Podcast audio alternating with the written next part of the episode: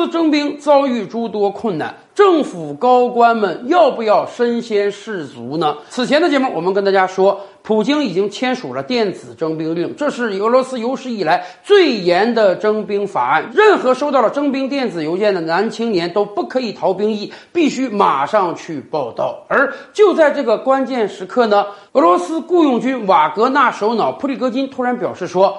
俄罗斯总统发言人佩斯科夫的儿子正在他的雇佣兵军队中服役，担任炮兵的位置。要知道，炮兵的死亡率可是很高的。为什么普里戈金要做这样的发言呢？因为很显然，俄罗斯高官的子女参不参军，在俄罗斯国内已经引发了大讨论。大概几个月之前吧，当俄罗斯开启全民局部总动员之时呢，有一些人恶搞，就把这个电话打给了。佩斯科夫的儿子跟他说：“政府已经定了，他要去服兵役。”当时佩斯科夫的回答不是很好，他表示说他不能去参军，但是他可能有更重要的作用。哎，这使得很多人质疑说，俄罗斯高官是不是在搞特权，让穷人的子弟去卖命，而不让高官的子女参军？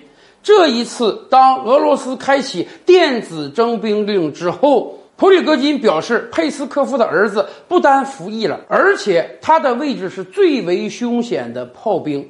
根据俄罗斯其他媒体的报道啊，俄罗斯今天政府之内有很多高官的儿子也正在前线服役。是的，俄罗斯虽然拥有超过一亿人口的国家，但今天由于俄乌战争越打越惨烈，所以征兵是个很大的困难。俄罗斯是可以通过严刑峻法来要求普通人必须参军的，但是如果政府高官能够身先士卒，让自己的子女率先参军的话，是不是这会起到更好的效果呢？只可惜了，普京总统两个女儿没有儿子。我想，如果普京总统有儿子的话，他也一定会让他的儿子到前线去。